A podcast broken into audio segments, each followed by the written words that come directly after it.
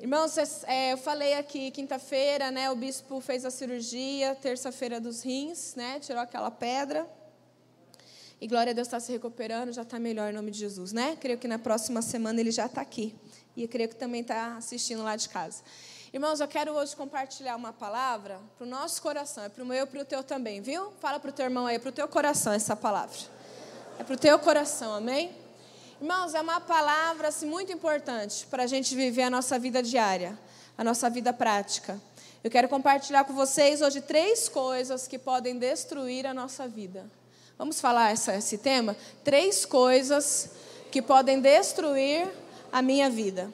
Obviamente, ninguém aqui quer que sua vida seja destruída, não é verdade? Pelo contrário. Mas quais são três coisas e é claro, quando a gente traz temas assim com esse numeral, nunca era totalitário, né, irmão? Sempre tem outras coisas para a gente poder falar aqui no altar, mas hoje vai vir para o nosso coração três lições para a gente aprender a vencer essas três, três lições para que não haja nenhuma destruição na nossa vida em nome de Jesus. Tem muita gente aí com a vida destruída, não é verdade? E muito provavelmente é porque, se não as três, pelo menos uma dessas coisas que nós vamos falar hoje, provavelmente a pessoa não, não agiu na vida dela. E nós vamos começar a abrir a palavra do Senhor em Provérbios. Você pode abrir lá em Provérbios, capítulo 19, que nós vamos ler.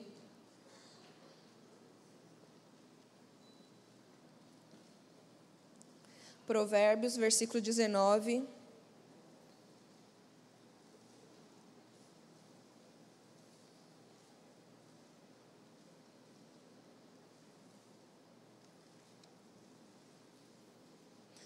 Amém? Logo depois de Salmos, né? Salmos, Provérbios. Aí Provérbios 19, que é o capítulo, é o número maior. 19, versículo 2. Acharam aí? Irmãos, Provérbios 19, versículo 2 diz para a gente assim: Não é bom, não é bom proceder, não é bom agir, não é bom se comportar. Sem o que, irmãos? Vocês acharam na Bíblia? Quem já está acordado hoje? Ô, irmão, dá um beliscão no irmão do lado aí para ver. Brincadeira, irmão, belisca não. Acordou já, irmãos? Amém? Então vamos falar? Não é bom proceder sem peca, o que é o que, irmãos? Precipitado. Uma das coisas, irmãos, que pode realmente acabar com a nossa vida, ou dificultar muito uma fase, um momento da nossa vida, é a precipitação a precipitação. E aqui a Bíblia é tão clara, né? Salomão falando para nós, não é bom de maneira alguma a gente agir, a gente se comportar, a gente viver sem refletir, porque peca aquele que é precipitado. A precipitação, ela está ligada a um tempo do futuro. Nessas três coisas que nós vamos falar hoje, nós vamos falar do, do futuro, do passado e vamos falar do presente também. Mas a precipitação, ela está ligada com questões do futuro. Por quê? Porque eu posso me precipitar hoje, é o presente, mas a consequência eu vou colher amanhã, no futuro. E pode ser daqui cinco minutos, depois que você já falou, né, irmão? Aí você põe a mão da boca e fala, meu Deus. Pronto, não durou nem cinco segundos. Já, mas já vai colher algo. Pode demorar meses, pode demorar anos. Mas a consequência vem quando a gente se precipita em alguma situação. A pessoa que se comporta, né, como que é o precipitado? É uma pessoa que se comporta de maneira impulsiva. Ela é reativa. É uma pessoa que age sem refletir que demonstra imprudência é o apressado. Conhece gente assim, irmãos? Conhece. Tem algumas causas por trás de uma pessoa impulsiva, reativa, precipitada. Uma delas é uma personalidade ansiosa, porque o ansioso, o tempo dele sempre é onde, irmãos? No futuro. O ansioso, ele está sempre pensando no futuro. Será que vai dar certo? Será que eu vou conseguir? Será, será, será? Sempre no futuro. Então, a pessoa reativa, impulsiva, ela já tem uma característica de uma personalidade ansiosa. Tem a ver também com imaturidade.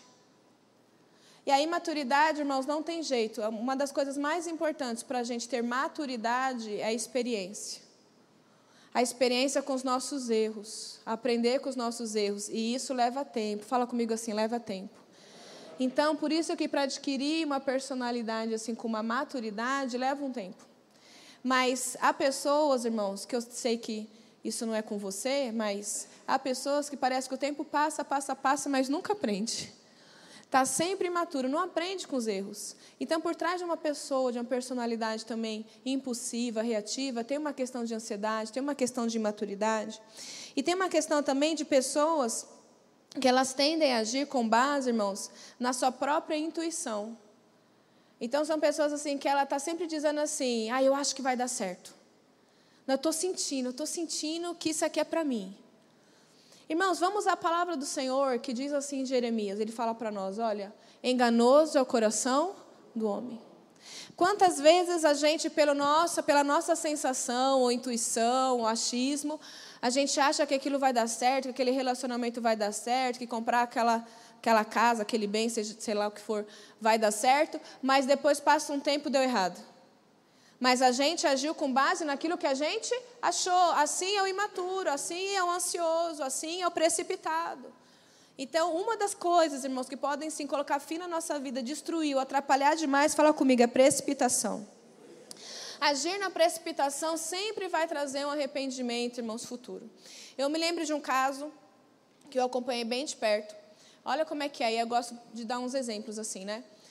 É, enfim, uma pessoa estava com a vida bem, estava equilibrada, assim, financeiramente, um casal na faixa de seus 40 e tantos para 50 anos, mas aí chegou, de repente, assim, uma proposta para esse casal comprar um restaurante. E foi lá, conheceu o restaurante, nunca tinham pensado em ter restaurante, não estava nem pensando em ter um, um outro negócio, nada, estava bem, estabilizado. E foram lá, o restaurante muito bem montado, é, né, foi levado ali bem na hora do almoço, então o restaurante estava é, cheio e tal. E aí começou um processo de negociação. E rápido, coisa de dias, irmãos, dias, já tinha feito contrato, já tinha assinado, né, comprou aquele restaurante. Uma pessoa que nunca trabalhou com comida, que basicamente sabe cozinhar em casa ali, que é diferente de cozinhar para um monte de gente, né, no restaurante, não domina essa parte de cozinha, essa administração de restaurante, não acompanhou realmente se no caixa entrava o que a pessoa disse que entrava. Porque na hora da venda, não, isso aqui entra milhões. Mas quando a gente vai comprar um comércio assim, a gente tem por direito acompanhar pelo menos 30 dias do lado do caixa para saber se aquilo que a pessoa está falando é verdade, né? Se entra ou se não entra. Uma padaria, um restaurante, uma loja, seja o que for. Enfim, fez. E nessa negociação, em poucos dias, na precipitação, foi tinha que colocar algo ali né, de crédito caso não honrasse com as parcelas, porque tinham várias parcelas e altas. E esse casal colocou uma casa que eles tinham, uma das casas que tinham. Irmãos, eu sei que começou ali, para resumir a história, eles a, a, gerir o restaurante. Já no primeiro dia, a equipe da cozinha já quis sair, falou que só ficava se subisse o salário. Olha só, e aí, meio-dia tinha que a comida estar tá pronta. Olha a situação, a barganha. E não sabiam administrar aquilo, não entendiam nada daquilo, enfim, não conseguiram honrar as parcelas, os pagamentos, a comida já não saía como era antes, os clientes começaram a se ausentar, e para resumir a história, aquele casal perdeu a casa. Tentaram, depois de três, quatro meses, não durou mais do que isso, é, né, tirar a casa, dar um jeito de pagar por fora. Mas, obviamente, a pessoa que fez a negociação, né, que é, é esperto, não tem gente esperta, irmãos, né, já sabia disso. E, não, e, e depois que você fez o contrato, irmãos, e você assinou, irmão, se você assinou e você não leu, problema é teu. Não é assim? Se você assinou e você não leu, o problema é teu, porque se você assinou, dá a ciência de que você tinha conhecimento daquilo e perder a casa, irmãos. Aí veio uma depressão terrível, anos de sofrimento, né? E tal. Irmãos, estava quieto. Fala para o teu irmão, estava quieto.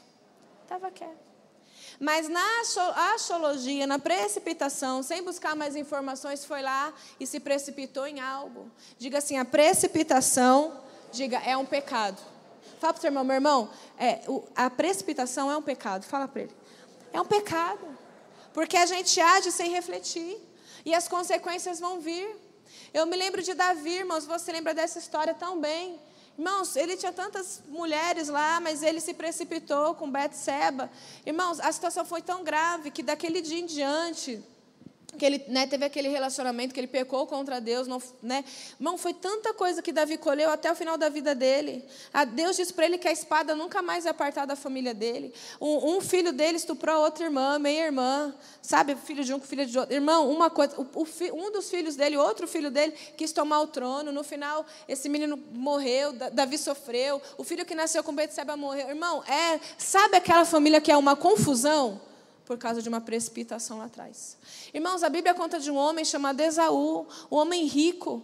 O pai, né, estava já à beira da morte, tudo ia ficar para ele, era filho primogênito, ele ia ficar riquíssimo, irmãos. Irmãos, na precipitação, ele trocou toda a herança dele por um prato de sopa.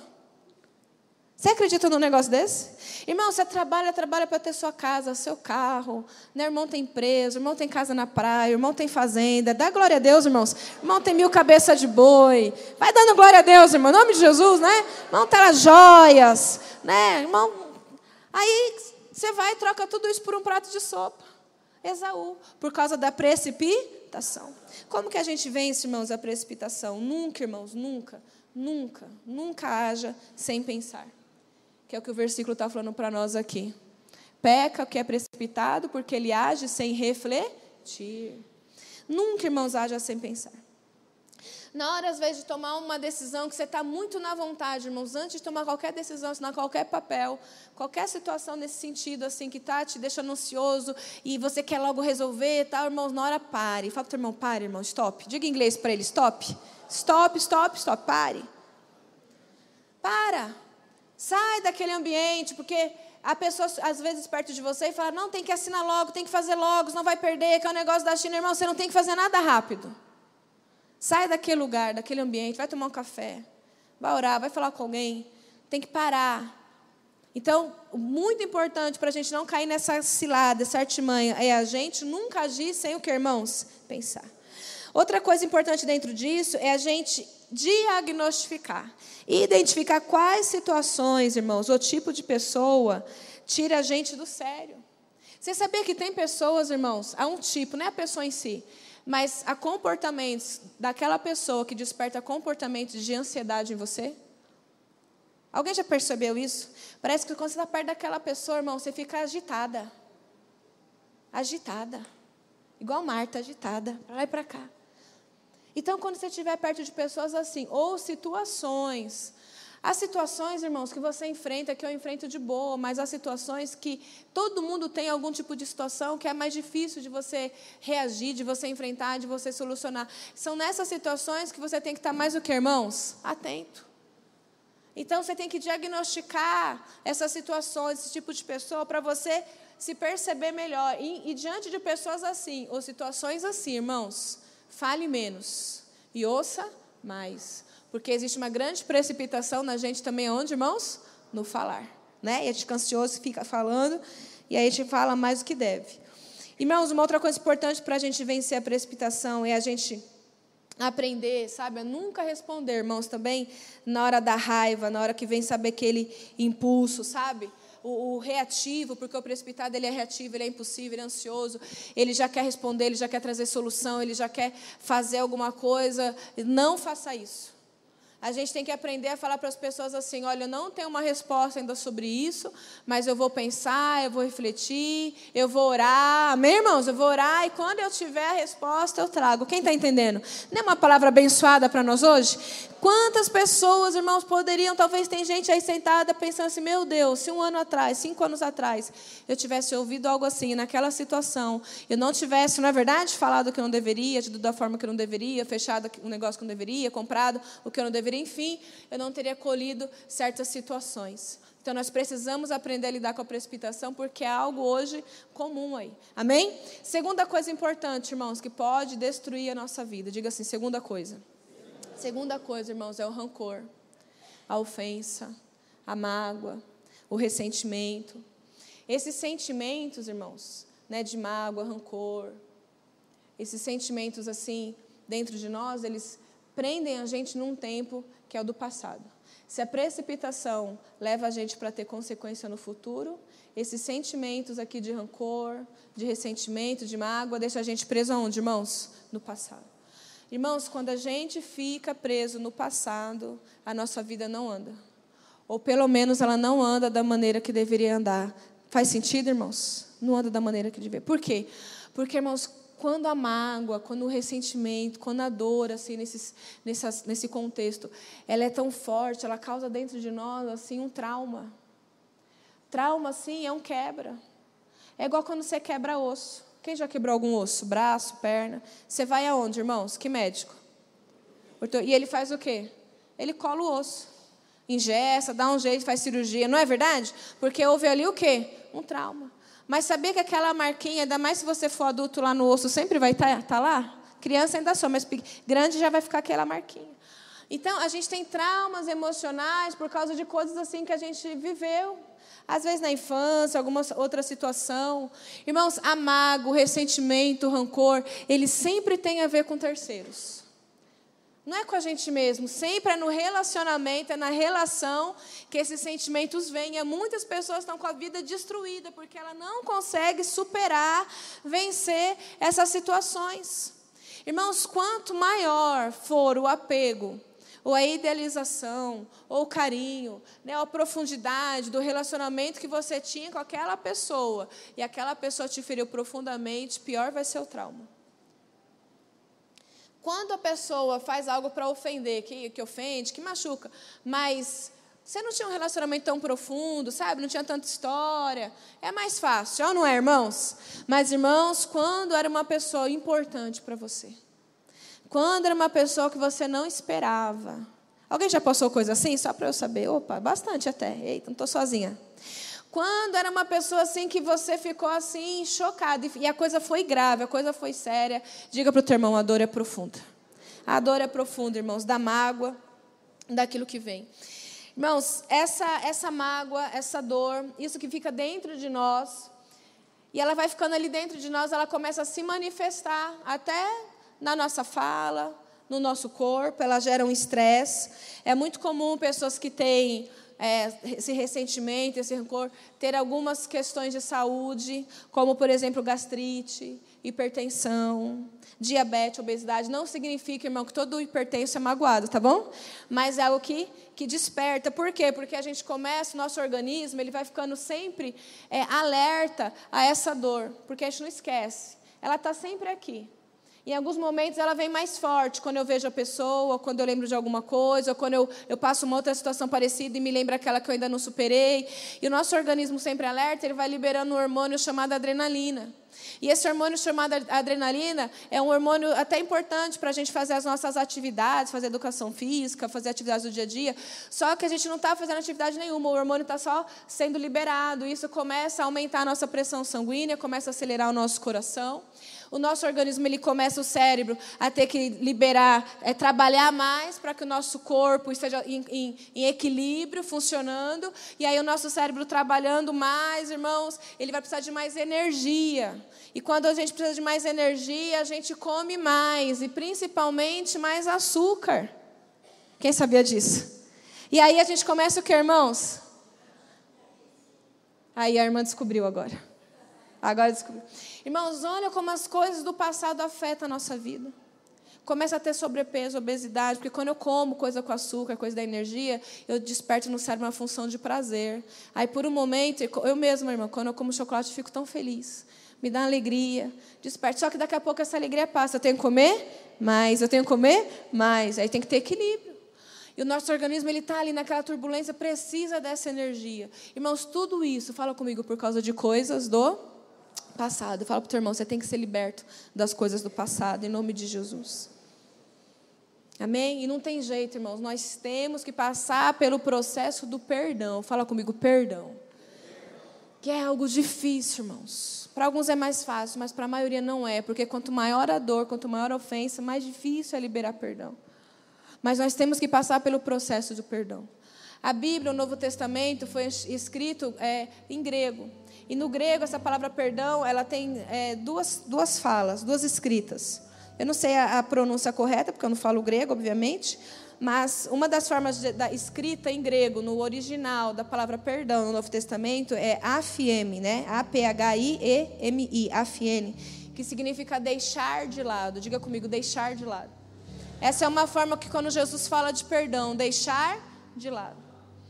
Mas tem uma outra palavra também que na, na, Bíblia, no Novo Testamento, em grego, que fala de perdão, que é apoluo, que significa colocar em liberdade. Diga apoluo afiene.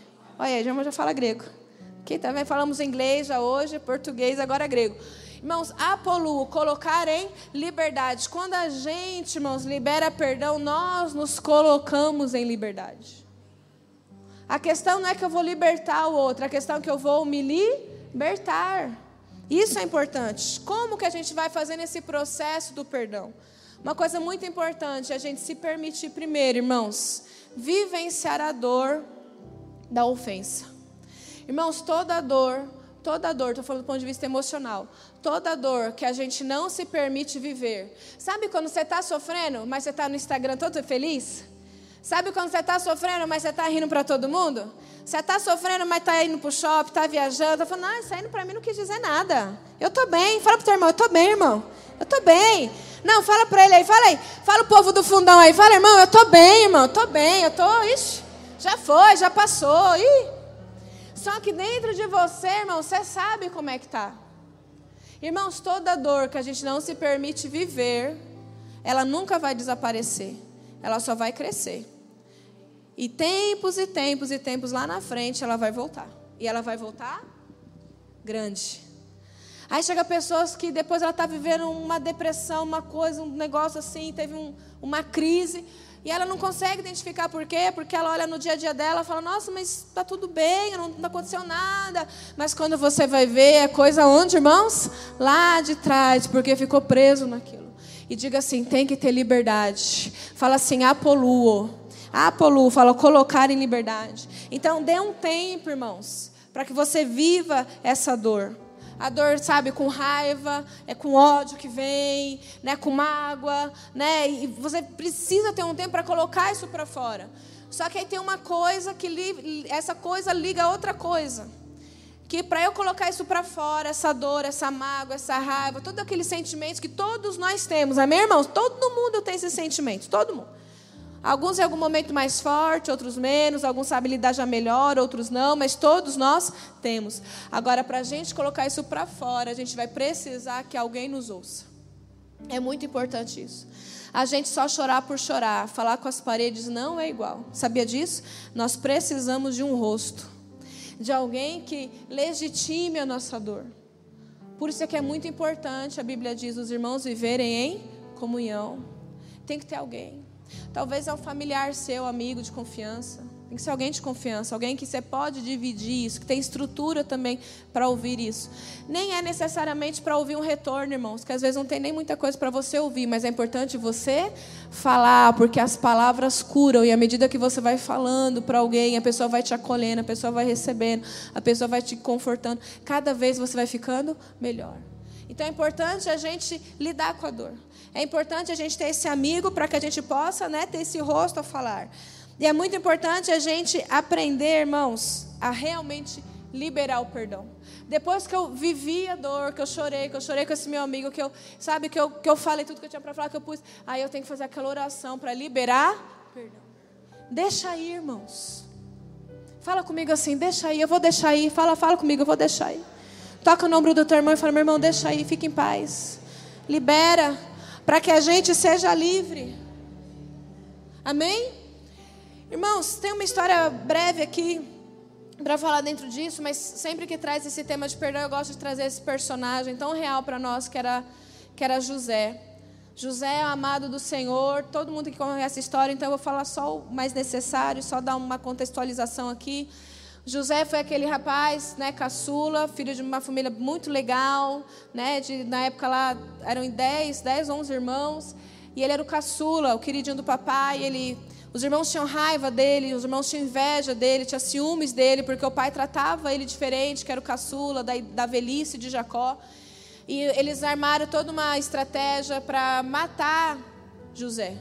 Os irmãos falaram, vamos te matar, Aí um dos irmãos falou: Não, gente, matar já é demais, né? Já tinham jogado ele no poço. Vamos vender José então. Então os irmãos vendem José. José vai para uma outra cidade, lá no Egito. Lá ele é vendido como escravo. Ele vai ficar na casa de Potifar, trabalhando como mordomo ali, cuidando das coisas, um empregado. E ali naquele lugar a mulher de Potifar quer ter um caso com José. José, um homem temente a Deus, isso aos 17, 18, 19 anos. Quando ele foi vendido, ele tinha 17 anos. Agora devia ter uns 18, 19 anos, jovem. E ele foge daquela mulher. Ele era um coitado, um escravo. A mulher era esposa do Potifar, né? Assim, com o faraó. Então aquela mulher fala: "Não, ele que quis me agarrar, tal, que ela com raiva dele porque ele não quis se deitar com ela, ele é preso. Ele fica anos preso, injustamente. Lá ele ajuda pessoas, mesmo assim José é esquecido lá naquele lugar.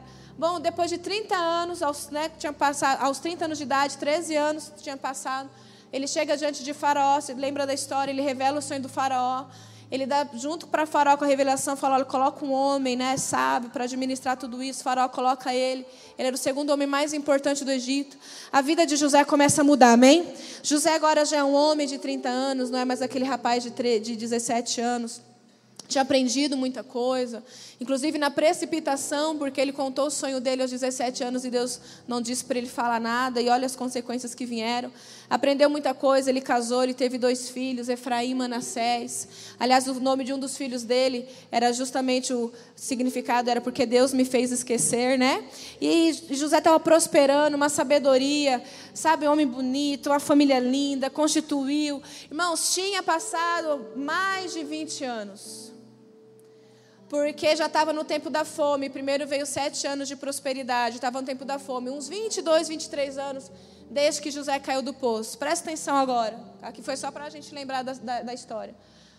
Quando começou a fome, os dez irmãos de José, que obviamente não sabiam, achavam que ele já estava morto, foram até o Egito buscar comida. E eles apareceram diante de José. Nenhum dos dez irmãos se ligou que aquele homem era José, porque um rapaz de 17 anos é uma coisa, de 35, 37 é outra, não é verdade? Bonito, arrumado, cheio do ouro, falando bonito. Não acharam, mas José, na hora que viu, reconheceu os dez. E diz a Bíblia que José se afastou, foi para um lugar e chorou, chorou, chorou. Porque José achou que tinha curado. José achou que aquilo já tinha passado, tanto que ele põe o nome de um dos filhos dele, porque o Senhor me fez esquecer.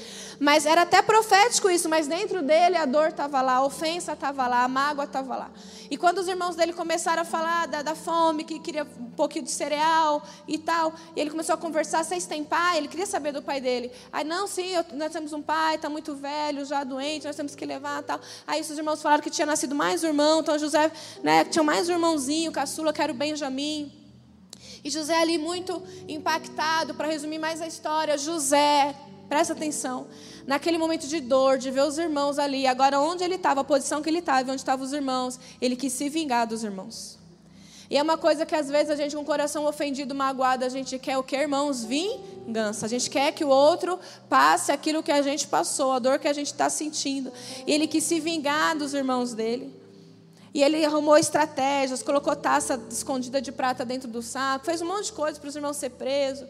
Enfim, para resumir mais a história ainda, depois que os irmãos vieram, falaram: a gente não pegou nada, tal.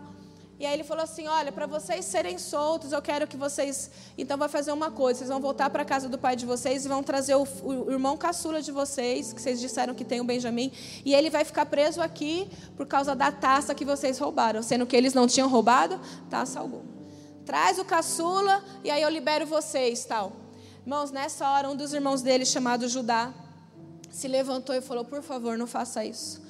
Aí ele começou a contar a história, ajudar. Nós tínhamos um irmão e a gente agiu mal com o nosso irmão, não sabendo que aquele irmão era quem? José. A gente fez algo que não devia. E meu pai quase morreu por causa do que a gente fez. E esses irmãos dizem lá em Gênesis 42, eles falam assim: a gente é culpado. Irmãos, a gente acha que a gente que foi o ofendido, o magoado, está sofrendo, mas aquele que fez também, por mais que queira não parecer, também sofre. Porque esses irmãos diziam ali para José: Nós somos culpados. A gente se lembra do que a gente fez todos os dias, por mais desses 20 anos. E a gente lembra do semblante do nosso irmão, eles diziam para José, angustiado e aquilo que a gente fez. E eles diziam que eles eram atormentados por ansiedade. Eles não tinham que, irmãos? Paz. Eles também não tinham paz. E eles falaram, José, o José não, né? O, o, que era outro nome, que eu esqueci agora o nome que foi dado no Egito lá para José. Falaram, de, deixa a gente ficar, Judá falou, deixa eu ficar, mas não deixa meu irmão aqui, Benjamim, ficar. E José, naquele momento, irmãos, ele se afasta de novo, pede para sair, e ele chora, chora, chora, chora. Mas diz que então ele liberou. E esses irmãos então foram lá, buscaram Benjamim. E quando trouxeram Benjamim, que era o caçula, irmãos, José ele começa a falar toda a verdade. A se revelar como irmão deles. E ele começa a chorar e abraçar eles. Eu queria ler com você como está bem Êxodo, é, Gênesis aí no início, que é muito linda essa passagem. Gênesis 45. Gênesis 45. Olha que linda a revelação. Olha o que quer liberar perdão, irmãos. José achou que estava curado, liberto, mas ó, Gênesis 45, versículo 4 diz assim. Primeiro livro aí, irmãos, versículo 4. Disse José a seus irmãos: Agora chegai-vos a mim. Até então eles não sabiam nada. E então chegaram perto daquele homem. Então disse: Eu sou José, o vosso irmão, a quem vocês venderam para o Egito. Agora, pois, não vos entristeçais, nem vos irriteis contra vós mesmos, vocês não têm mais que sofrer, porque vocês me venderam aqui para o Egito. Porque para conservação de vida, Deus me enviou adiante de vós. Porque já houve dois anos de fome na terra, e ainda restam cinco anos em que não haverá lavoura nem colheita. Deus me enviou adiante de vós para conservar a vossa sucessão na terra e para vos preservar a vida por um grande livramento. Assim não fostes vós que me enviastes para cá, e sim Deus que me pôs por pai de Faraó, senhor de toda essa casa, e como governador de toda a terra do Egito. Olha o versículo 14. 45, 14. E lançando-se ao pescoço de Benjamim, seu irmão, chorou. E abraçado com ele, chorou também Benjamim. José beijou a todos os seus irmãos e chorou sobre eles. E depois seus irmãos falaram com ele. Amém? Irmãos, o perdão liberta. Por mais de 20 anos ele carregou isso. Mas quando ele viu os irmãos vindo, a situação que eles estavam vivendo, sabe, irmãos, há coisas que acontecem na nossa vida nesse âmbito assim que a gente dos relacionamentos que a gente não entende por quê. Mas há coisas que Deus permite. Eu não vou falar que Deus permite tudo, há coisas que é do homem mesmo, mas há coisas que Deus permite acontecer e Deus sabe o porquê. Agora, uma coisa a gente não pode deixar aquela mágoa criar o que, irmãos? Diga raiz, aprofundar no nosso coração. Esses irmãos de José tiraram ele da família, 30 anos atrás, 20 e tantos anos atrás, mas agora José faz o quê? Ele traz toda a família dele para morar no Egito. Olha como que é, irmãos. É muito maior aquele que dá do que aquele que recebe. Agora José estava dando para eles. José mandou voltar com os, com os, funcionários dele lá, trazer pai, trazer a, a nora, é, as cunhadas, trazer sobrinho, aquele monte de sobrinho, trazer os animais. Deu casa, terra para eles, tudo lá no Egito, irmãos. Eles prosperaram ali porque agora José os abençoou. Irmãos, o maior retorno que você pode dar para alguém que te magoou, irmãos, é o perdão e eles verem que aquilo que eles fizeram não te paralisou, você só avançou. Vocês entendem isso? A pessoa, às vezes, que faz, e quando ela faz por maldade, caso pensado, ela quer te ver mal, quer te ver derrotada. E se você deixar isso ficar no teu coração, isso vai destruir sua vida e você vai ficar nesse lugar mesmo, destruído, derrotado.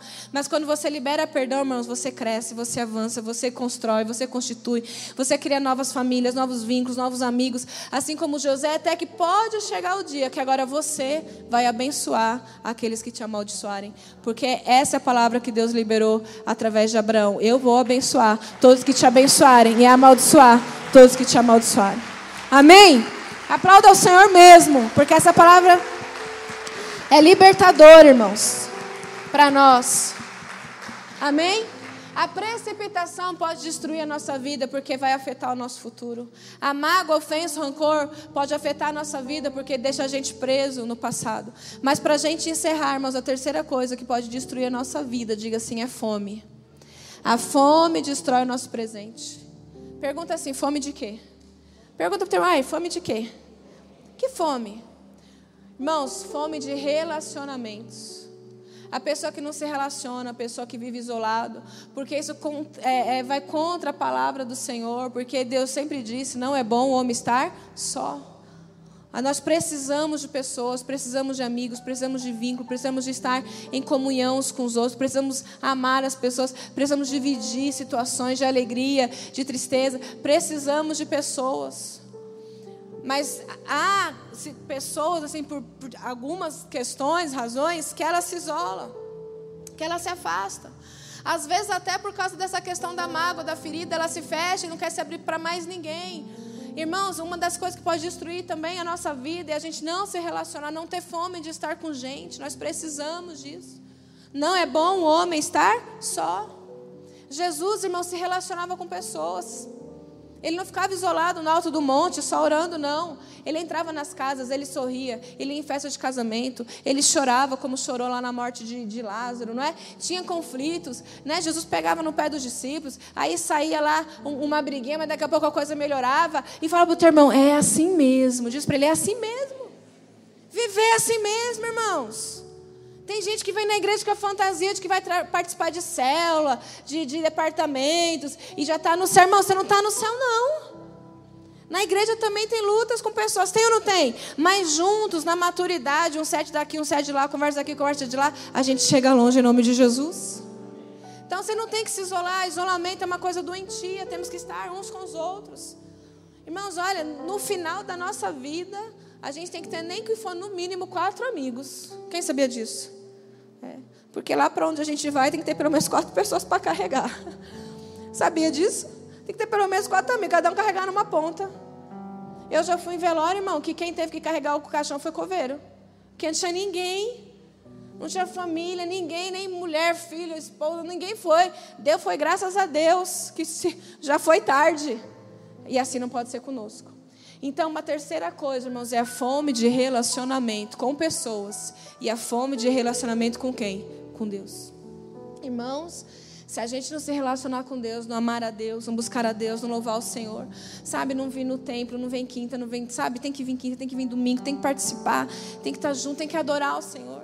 E fora do templo também, porque nós somos igreja, a gente aprende isso aqui, amém? Graças a Deus. Então é no carro, na casa, é trabalhando, onde for, a gente tem que estar ligado que o Senhor tem que ler a Bíblia, tem que adorar, tem que dobrar os joelhos, tem que cantar. Irmãos, tem que bem dizer o nome do Senhor em todo o tempo.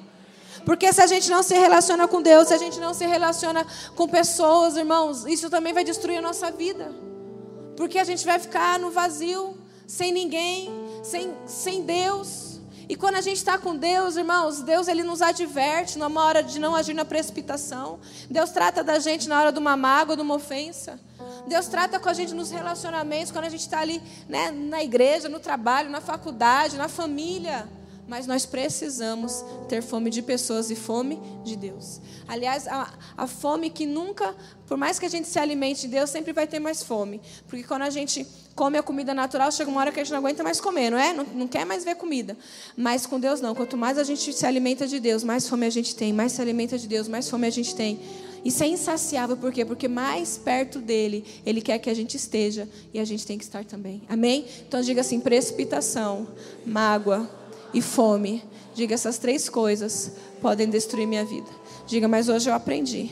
Fala, Deus falou comigo e eu saio daqui hoje para viver em novidade de vida. Fale em novidade de vida. Diga, eu não vou deixar mais a precipitação me dominar, a mágoa, o rancor, o ressentimento, né? não se relacionar com Deus, com pessoas, fala nada disso mais, porque eu aprendi. Diga, pelo Espírito eu vou praticar.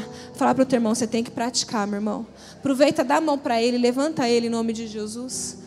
Já fala para ele, conta com um amigo, irmão. Se não tiver ninguém, fala para ele aí, pode me chamar. Pode me chamar quando você precisar.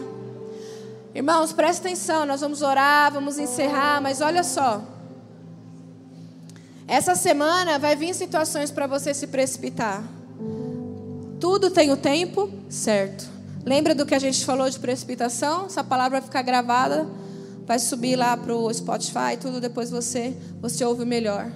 Não se precipite em assinar coisas e entrar rápido demais em relacionamentos profundos ou sair rápido demais. Em, sabe, sair rápido demais da empresa, porque vem aqueles cinco minutos e, ah, vou sair fora, não quero mais. Calma.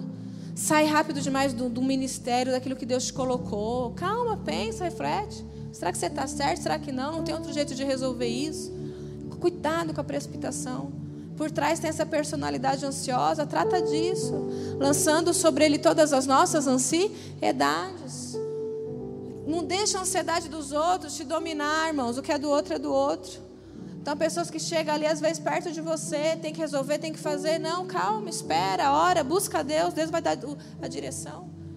Cuidado com a coisa da mágoa, da ofensa. Ela até vem, irmãos, a gente é humano, mas ela não pode morar no nosso coração. Amém? Vem, dá um tempo para sua dor, chora, conversa com alguém, põe aquilo para fora e libera perdão em nome de Jesus. Lembra? Apolu.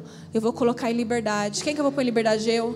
Quando eu libero perdão, o benefício não é para o outro. O benefício é para mim.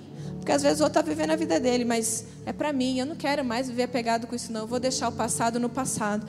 Eu estou prosseguindo para o alvo, amém? Tenha fome de Deus, tenha fome de gente, se relacione, sirva ao Senhor, sirva com intensidade, ame pessoas, não manipule, não induza, não fale por trás, não faça fofoca, não ande com mentira, ande na verdade, faça o certo, porque Deus está vendo. Às vezes o seu líder, seu patrão, seu marido não está vendo, mas Deus está vendo. Para de criticar, de julgar. Quando a Bíblia diz em Mateus 7, quando eu julgo meu irmão, eu critico meu irmão, eu estou apontando um cisquinho que está no olho dele, mas eu não reparo naquilo que está em mim. Irmão, não deu certo, vira a página e segue em frente. Deu, deu, não deu? Glória a Deus, amém? E assim vamos vivendo, mas sem deixar coisas no passado me amarrar. Porque essa coisa do passado pode nos impedir de entrar onde, irmãos? No céu.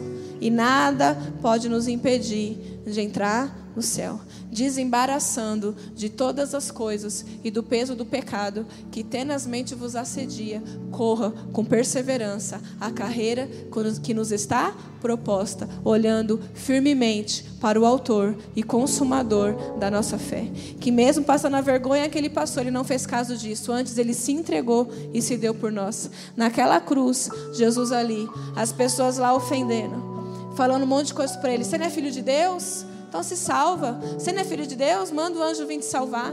Pegaram as vestes dele, sabe? Rasgaram, fazendo lá brincadeira com as roupas dele. Mas Jesus, naquele lugar, ele dizia: Pai, perdoa-os, porque eles não sabem o que fazem. Passou poucos minutos. Aquele dia lá se tornou escuro, irmãos. Não tinha mais claridade. A terra começou a tremer. E aqueles homens soldados que minutos atrás zoavam Jesus, agora diziam assim: verdadeiramente nós matamos o Filho de Deus. Quando a gente age, irmão, sem perdoar, quando a gente age na ofensa, age na ira, não passa por cima de nada, de coisa pequena eu faço grande, eu não estou agindo como Jesus. Nós temos que ser como Jesus, porque ser cristão é ser parecido com Cristo. Amém? Que cada dia mais a gente se pareça com Ele. Que cada dia mais, na carreira que nós estamos caminhando, nós possamos nos parecer com o autor e consumador da nossa fé. Porque no final de tudo, no final de tudo, irmãos, é só para Ele que a gente vai prestar conta da nossa vida. Naquela hora, sua mãe não vai te salvar, seu líder de célula não vai estar lá, não pode fazer nada. Não é seu filho. Naquela hora não tem justificativa, porque de Deus ninguém esconde nada. Naquela hora, eu e você, cada um de nós, vai ter que prestar conta para Ele. O livro vai abrir e ele vai chamar um por um. Não sei como vai ser. Só que se está na Bíblia que vai ser assim, eu creio que vai ser assim em nome de Jesus. Vamos orar? Feche os seus olhos. Deus, eu creio. Eu creio, Deus, que essa palavra foi derramada hoje em nossos corações, Pai. Eu creio que essa palavra está trabalhando dentro de nós e vai, vai reverberar, vai continuar reverberando por esses próximos dias. E Deus vai trazendo cura, Deus. Comece a falar com o Senhor agora, fala, Deus, eu preciso da cura mesmo. Essa palavra é para mim. Se não foi para você, amém, irmão. Outra palavra vai vir outro dia. Mas se foi para você, você fala, Deus, é para mim. Eu, eu ando, Deus, na precipitação, eu ando na ansiedade, eu sou reativo, eu sou impulsivo. Antes da coisa vir, eu já quero fazer, eu já quero ter resposta, eu já quero resolver. Fala, Deus, me dá calma, Deus, me dá tranquilidade. Que eu aprenda a viver em paz. Eu não tenho resposta para tudo. Eu não sou dono da verdade. Às vezes eu não conheço o outro lado da história. Às vezes é muito fácil eu falar da decisão de alguém, mas eu não estou no lugar dela, não vejo como ela vê. Então, ok. Simplesmente ok, Deus. Me, me ensina, Deus, a falar tudo bem, Pai. Me ensina, Deus amado, a viver o teu tempo, Deus. Porque nas ansiedades, expectativas e cobranças dessa terra, a gente quer tudo para ontem, Pai. Mas Deus tem o tempo certo para todas as coisas. Deus é o Senhor do tempo, Pai. O Senhor é eterno tudo está nas tuas mãos. Fale com o Senhor agora, fala, Deus, me dá essa calma, Deus, em meio à tempestade, Senhor. Sem precipitação, sem impulsividade, Senhor. Sem ficar com o meu organismo até doente, Senhor, de tanta agitação na minha alma, Deus. Eu tenho que aprender a ser como Davi.